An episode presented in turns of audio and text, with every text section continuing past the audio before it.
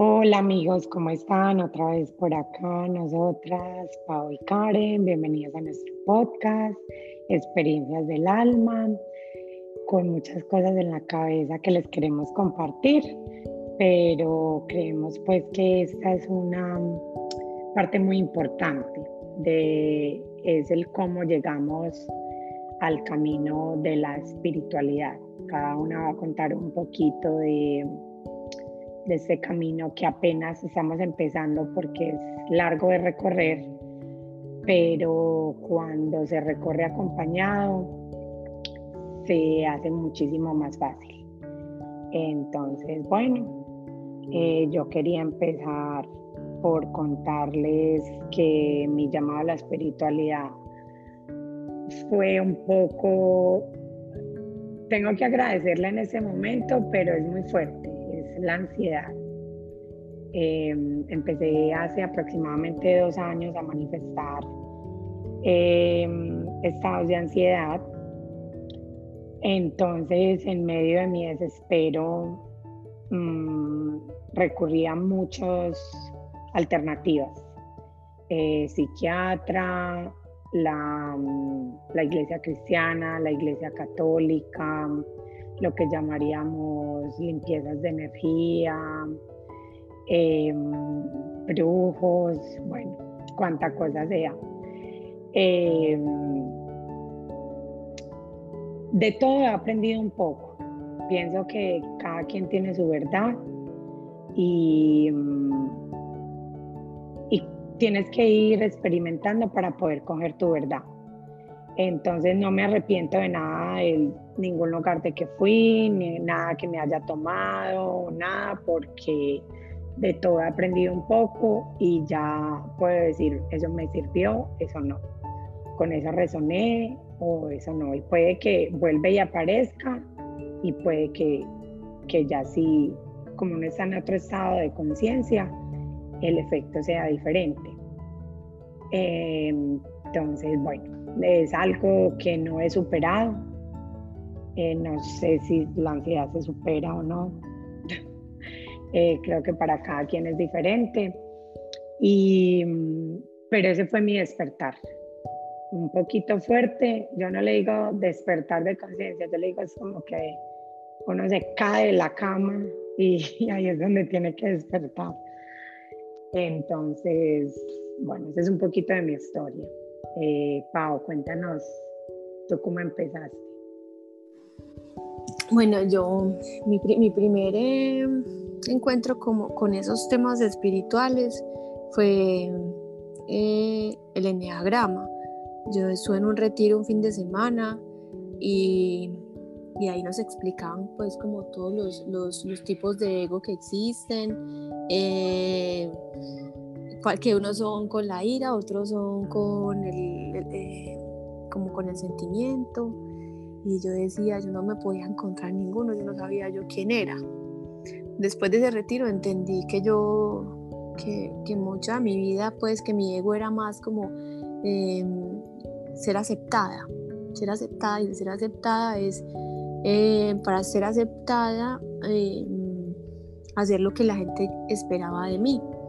Y esa fue, y esa fue mi vida, esa fue mi vida, eh, la niña juiciosa, la niña que estudiosa, trabajadora, eh, con un matrimonio mm, bueno, eh, que tuvo sus hijos. cuando me enfrenté con ese enneagrama, yo creo que mi mente aún no estaba preparada para, para asumir eh, eso, que, eh, eso que yo entendía, que, que, no sabía que era ego, que en ese momento lo entendí, pero no estaba preparada, pero quedó resonando en mí. Y recuerdo que la persona que estaba dirigiendo el retiro decía que si uno hacía consciente eh, ese tema del enneagrama, en unos años muchas cosas de las que de las que había, que eran parte de su ego, desaparecían. Y a, mí me quedó resonando, pero pues no tan conscientemente. Mm, y sí, de hecho empezaron a desaparecer. Eh, empezaron en mi comportamientos de querer eh, salir de la casa, de estar viajando a toda hora, seguramente para para huir inconscientemente de, de, lo, que, de lo que tenía como familia. Eh, no me sentía tranquila en el matrimonio, no, no, no me sentía tranquila con, con, la familia que tenía, no dormía bien. Eh, y llegó una parte, llegó un momento que cambió mi historia, cambió la historia de mi familia. Eh, y fue que mi papá, mi papá toda la vida sufrió de bipolaridad. Eh, tuvo unos episodios de que cayó en coma un mes, fueron dos veces pues que, que pasó eso y en el último eh, él se quitó la vida y se la quitó de una manera muy muy compleja pues que ninguna de nosotros se lo esperaba entonces, eh, a partir de ahí como que se quita un velo de, de, lo que, de lo que es la vida, de lo que uno espera, de lo que, de que esa vida es para disfrutarla, eh, de que tienes que ser feliz tú, porque si tú no eres feliz, las, las personas que están alrededor muy difícilmente lo van a hacer.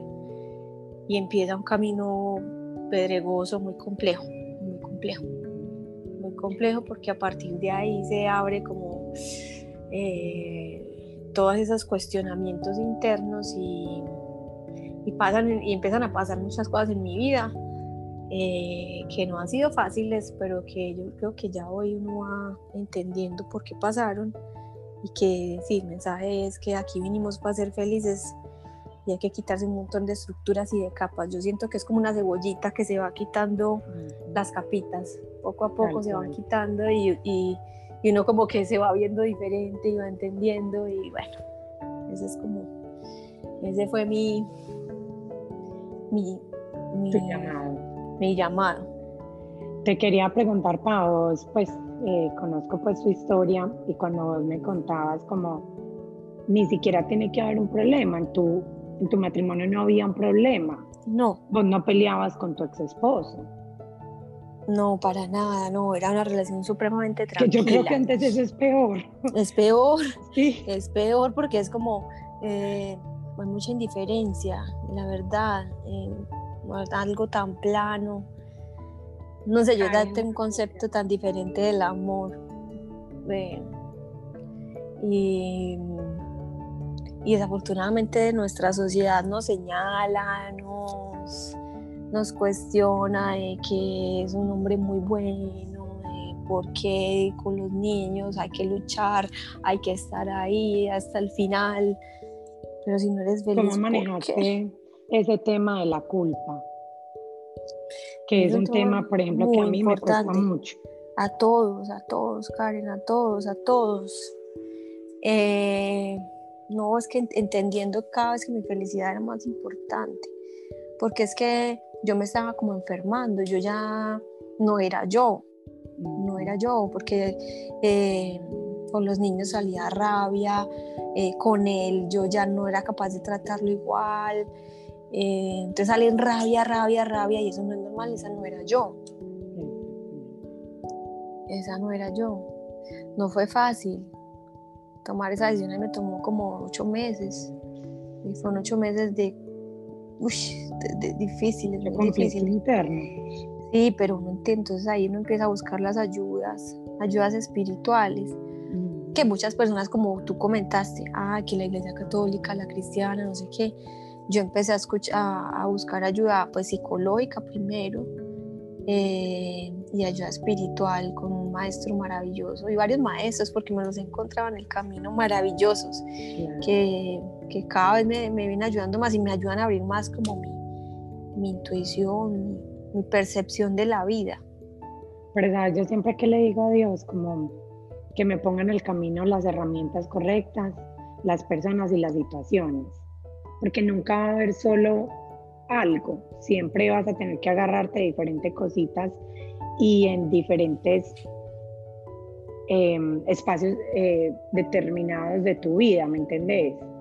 Ahora no necesitas lo mismo que necesitabas cuando te estabas divorciando, porque ya te conoces diferente, ya sabes que sos diferente, ya te vas conociendo un poquito más, pero ese conocerse es muy duro, lo que yo, lo que vos decías, con el enneagrama, pues yo no lo, eh, no he ido pues tan a fondo con el tema, lo conozco un poco y es, uno no sabe quién es uno y quiere hacer felices a los demás y cumplir las expectativas de los demás sin saber ni siquiera quién es uno.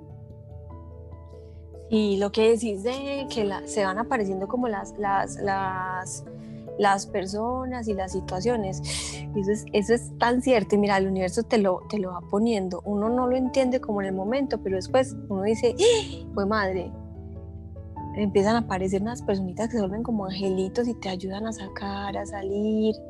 Eh, aparecen viajes, aparecen trabajos, pues yo no sé, eso es como mágico, es realmente mágico. y yo creo que esa magia aparece porque estás buscando tu felicidad. Exactamente. Yo también entendí eso cuando en mis estados de ansiedad yo decía, si yo estoy así, yo ni siquiera puedo cuidar a mis hijos, ni siquiera me puedo cuidar a mí porque yo era constantemente en un estado como de nerviosismo, donde yo ya no podía funcionar normalmente. Entonces yo ya ahí fue donde yo entendí, primero soy yo, porque si yo no estoy bien, nadie a mi alrededor va a estar bien. Y tengo dos niños que dependen de mí todo el tiempo, entonces yo decía, me tengo que poner bien yo, porque si no, ellos tampoco van a estar bien. Y ellos empiezan a manifestar también un poco de cositas porque la energía se siente, por más que yo quería pretender de que yo estaba bien para que ellos no les impactara, ellos se conectan es con la energía de uno. Y imagínate, ellos estuvieron adentro de uno, ellos saben quién es uno. Entonces empezaron también, yo veía como que mis hijos a manifestar cositas como también nerviosos, asustados, a veces hasta enfermedades físicas. Y yo decía, no, primero soy yo. En este proceso uno tiene que ser muy egoísta y a veces alejarse de, de personas que uno ama, que lo aman, para poder sanar, porque siempre sos vos primero. Karen, y ahorita que hablaste, hablaste, bueno, primero lo el tema de ser egoísta, totalmente, pero es que a nosotros nos enseñaron que es que hay que, que, es que, hay que em, hacer sentir bien a todo el mundo, y no, si tú no te sientes bien, eh, eso es lo primero para que el resto se sienta bien, no cumplir sus expectativas. Y otra cosa que hablas es el tema de la culpa. Por ejemplo, vos qué sentís, o sea, yo, la verdad, ya em, hay muchos temas que todavía como que, ay, que, pesar, pero hay otros que, que, que, no siento pues como esa culpa. ¿Vos qué, qué sentís? No, mira, por ejemplo, yo siento culpabilidad porque se cae una hoja de un árbol así de fuerte es mi culpabilidad. Hay muchas cosas que las estoy trabajando y he mejorado, pero sé que es un tema que tengo que trabajar demasiado porque lo que vos decías, eh, yo fui tal vez como tú también, esa niña buena, que complace a todo el mundo, que nunca mm, pone problema, que siempre está bien, que no había que regañarla. Entonces, em, si pasa algo, vos te sentís culpable, algo que ni siquiera tiene que ver con vos. Entonces todo el tiempo yo soy hablándome como, por ejemplo, lo que tú decías, cuando uno tiene hijos ya, yo creo que el trabajo es doble porque sos pensando también ya en ellos. Entonces me digo mucho como, bueno, este es mi proceso, ellos irán a tener el de ellos. Eh, y no sentirme culpable, pues todavía me siento, pero como les digo, vuelvo y me repito, y esto creo que es de, de volverse un hábito, repetirse uno como, pues lo que estoy haciendo, lo estoy haciendo por mí, para poder estar bien y no me tengo que sentir culpable. Pues cada quien tiene su camino y el hecho de que yo haga o no haga ciertas cosas no va a evitar que mis hijos en, en la vida recorran el camino que tienen que recorrer. Yo creo mucho en el plan del alma. Entonces pienso que por eso escogemos, escogimos los papás que escogimos, porque los necesitábamos, las parejas, los amigos, el país. Entonces es quitarme un poquito como las cosas son perfectas como están pasando y así me quito un poquito como de culpa. Sí, y, aquí vuelvo y traigo el tema de, de, la cebollita que se va quitando las capas, que en la medida que uno, en que uno va entendiendo y uno va como que metiéndose en la cabeza que es que no, con lo que tú estás haciendo no le estás haciendo daño a nadie más, pues, eh, porque eso no lo metieron en, yo creo que la religión, pues en mi caso, en la religión católica, y esa partecita pues como de la misa de por mi culpa, por mi culpa, por mi gran culpa, Dios mío, no, no, no, no, no, es que si uno hace las cosas, yo no, yo no las pienso por hacerle mal a este o a este, no, es lo que yo creo que está bien y, y, y si yo me siento tranquilo porque es porque pues los otros tendrán también lo que tú decías, tienen que hacer su proceso. Aquí nadie vino a ser perfecto, aquí nadie vino a, a, ser pues eh, santo, que, que eso también es que nos lo meten en la, en la religión católica, que tenemos que ser santos, no, santo no. A mí me pasó. Hacer tu plan. Exactamente, y lo que vos decías al principio, ser felices. Pues yo creo que Dios a nadie lo creó para ser infeliz. Eh, mira, te va a mandar a la tierra para que seas la persona más infeliz del mundo. No creo, Él nos ama a todos y yo creo que vayan a la tierra y busquen su felicidad. Me parece pues que es el plan. Lo que dices de la religión católica, yo en medio de mi búsqueda me fui a un retiro espiritual católico y yo volví peor de lo que me fui, porque todo el tiempo fue, pues prácticamente todo lo que yo hacía en mi diario vivir estaba malo. Entonces yo, esto también me despertó mucho porque yo decía como esto no puede ser. Pues entonces, hasta el más mínimo pensamiento está mal. No, no, no, aquí tiene que haber otra salida pues porque yo volví peor de lo que me fui. Ay, no te creo. Sí, horrible. Pero agradezco todo lo que tuve que vivir. Claro, claro. pues aprendo, pero. Lo que pasa es que usted tiene que comportar así, tiene que decir esto, usted no sé qué. Eh, en el caso de nosotras, tiene que ser la esposa sumisa, tiene que estar en la casa, eh, tiene que ser una excelente mamá, porque una excelente mamá es la que se dedica a los hijos, la que no se dedica a los hijos es mala, la que la que trabaja y viaja como, como soy yo es una mala mamá mm. eh, y ese montón de, de estigmas que, que, tenemos que pesar, pues que hacen que la vida sea más, creo que miserable. Uy, miserable. Yo muy, yo salí de allá muy mal. Pero bueno, hay gente, pues, hubieron testimonios, digamos, de personas que, personas drogadictas o personas con depresión, eh, diferentes situaciones que van y esos retiros les cambian la vida. Entonces, por eso también es cuestión de que cada quien encuentre su verdad. Hoy mi verdad puede ser muy diferente a la que va a ser en cinco años, por el estado de conciencia que cada día se va abriendo. Puedo decir después como yo, yo será boba lo que hacía, pues en ese momento me sirve pero, pero sí es cuestión de ir encontrando ese caminito.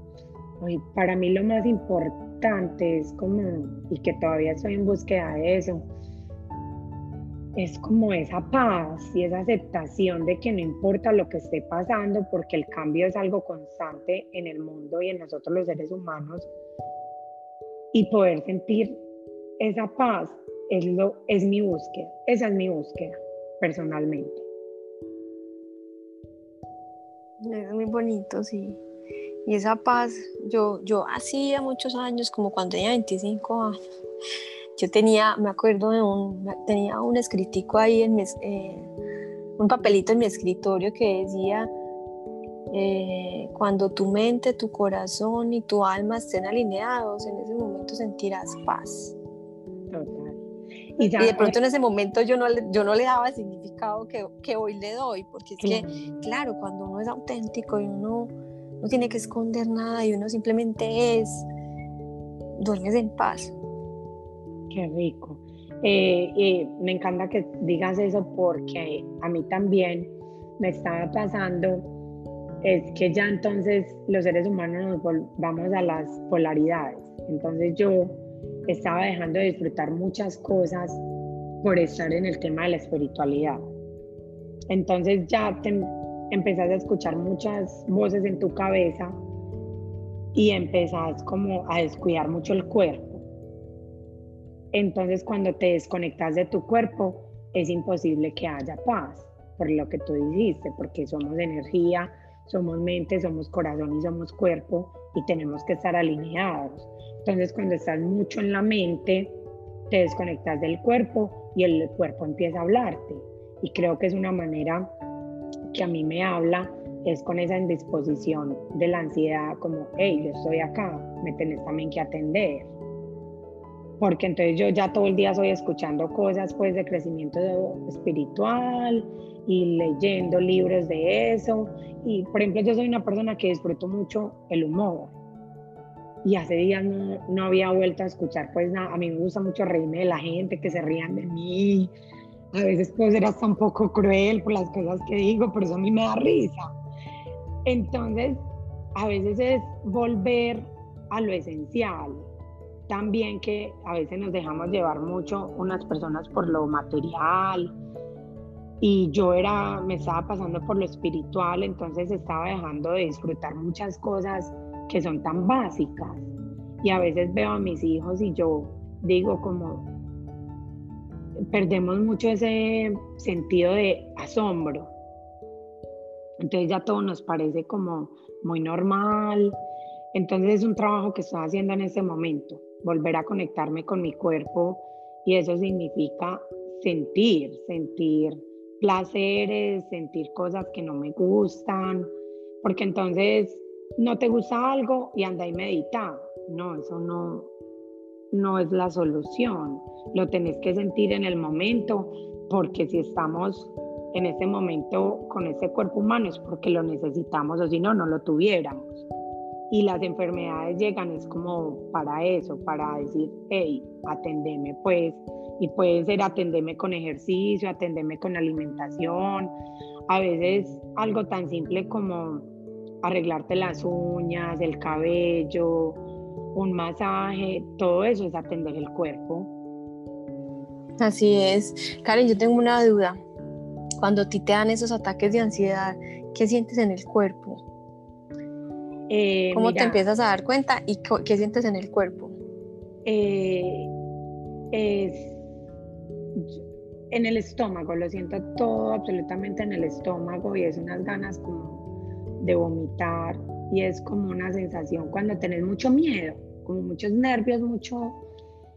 Entonces ya me descompenso mucho porque no siento que no soy yo, me empiezan a sudar las manos, me pongo, no puedo dormir y, y cada vez que hablo, pues a mí no me da pena hablar de este tema para nada.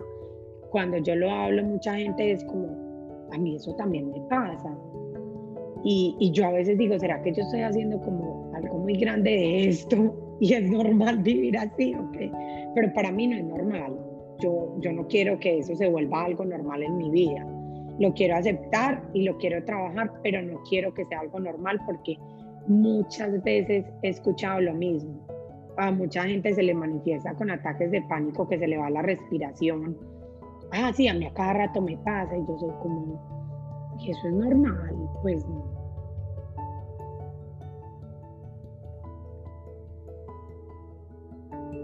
O sea que es el el, el chakra del plexo, las emociones es donde ahí se siente. El plexo solar se me dispara por completo.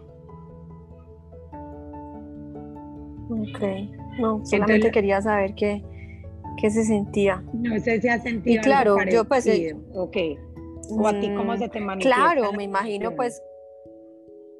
Seguramente sí lo he sentido cuando o tengo una reunión importante o va a pasar algo o pasa algo que me, que me molesta, eh, que no puedo controlar. Eh, sí, claro que lo he sentido, pues no, no, no, muy, no es, han sido como en ocasiones muy esporádicas. Por eso te preguntaba, porque eso, o sea, si se vuelve como que varios días debe ser algo muy, muy complejo de llevar. Muy incómodo, sí. Te iba a preguntar, por ejemplo, a ti cómo se te manifestó, eso sería un tema súper bueno, el duelo de tu papá cómo, cómo lo sentías en el cuerpo. yo sentía un frío en el cuerpo impresionante, frío interno. No, es difícil de explicar. Es difícil de explicar. Y a mí, a mí más que ansiedad, a mí yo creo que me, ha dado, me han dado más episodios como de, depresión. Eh, no hablo, me pongo triste. En esa época me dio eso, como que yo no quería ni hablar, ni salir, ni trabajar, quería estar acostada. No han sido muchos episodios ni largos, pero ha, sido como lo más parecido yo creo que a una depresión. Sí, sí, sí, claro, yo creo que todos hemos sentido algún tipo de estos trastornos en algún momento de nuestras vidas por diferentes situaciones. Y mira cómo acá, pues tú tienes dos hermanos y me imagino que a cada uno se le manifestó diferente. Total, ¿no? Y te digo que eh, yo apenas te puedo decir que en noviembre, diciembre del año pasado, del 2020, logré como cerrar ese tema de, de mi papá, ya van a ser cuatro años porque fue un tema muy fuerte, eso fue muy fuerte. Eh, y yo creo que yo todavía no lo había como superado y eso que hice terapias de duelo, terapias psicológicas, lo que pasa es que se me juntó con todo lo otro de la separación y de pronto ese tema de la separación de los hijos eh, hizo que él, se escondiera un poco otra vez de mi papá, pero, pero he venido trabajándole, yo creo que ya en noviembre, diciembre del año pasado hice un cierre importante. Me encanta, súper. ¿Cómo, qué, ¿Qué crees que ha cambiado en vos? Pues uno su esencia siempre la conserva, pero ¿cómo te ves vos ya a Paola cinco años antes? No, no, un ser completamente diferente. Yo mucho más, mucho más despierta espiritualmente. Y cuando uno dice despierta espiritualmente, la gente dirá, ay, no, pues No, simplemente eh, entendí que lo que piensas eres, que como vibras, todo a tu alrededor eh, es. Em, que todas las personas que están a tu alrededor, las, las que te hacen la vida feliz y las que te dan un poquito de rabia, las que te, te molestan, son un reflejo de vos. Entonces aprendí a ver la vida como que lo que está en mi entorno soy yo. No son los, no son los Y ahí le quita mucho que yo soy... la responsabilidad al otro. Es que mi mamá, es que mi papá, es que a mí me crearon así, es que mi jefe. No, siempre sos vos. Uno es el responsable de eso y trato de que mis hijos, eh, de, de cómo pasarles eso a ellos ay, es que tal vez estamos, es que tal, no, es que no, el problema es tuyo. normalmente el problema está en ti, no está en un tercero. Y lo que te pasa no es culpa de un tercero. Lo que te pasa es tuyo. Entonces eso, cuando uno hace consciente de eso, hasta es maluco, pues, porque entonces uno es... Todo ya se Entonces, ¿por qué me pasó esto? Claro, no, no, no, no, no, no, ya se digo, no, no, no, sí, tampoco. Le toca a uno eh, Pues sí, sí. Sí, porque es que eh, hasta, hasta, el, hasta el hecho de que te roben algo es porque tú te estás robando algo. Entonces eso te empieza uno a decir, ay, ¿por qué? ¿Qué me estoy robando? Me estoy robando tiempo, me estoy robando... Total, pues, total. Todo empieza a tener como, yo, yo empiezo como a buscarle sentido a todo, a veces pues me canso y digo, ay, no, ya. Sí, yo también a veces como, bueno, eh, soy humana y las cosas tienen que pasar porque tienen que pasar, no le puedo encontrar explicación a todo. Sí, sí, sí. Eh, y bueno, no, eso, eso es como la diferencia. Antes yo buscaba como mucho complacer, complacer a mi, mi, esposo, complacer a mis hijos, a mi mamá, a mi papá, a mis jefes, a todo el mundo. Y ya entendí. Pues, yo le he dicho mucho a Paola. Que eso me hacía infeliz. Yo le he dicho a Paola como, pues que ella me parece muy fuerte, porque Pao es capaz ya de hablar muchas cosas que de pronto yo no soy capaz de hablar. Y ella es, pero yo no era así entonces me encanta y me da como una esperanza, como decir, bueno, esto se puede aprender. Total, en la vida le van dando los golpecitos para aprenderlo. Pues yo creo que si uno está abierto, si no, los golpes vienen duros y más duros cada vez. Eso sí, yo estoy súper convencida de eso.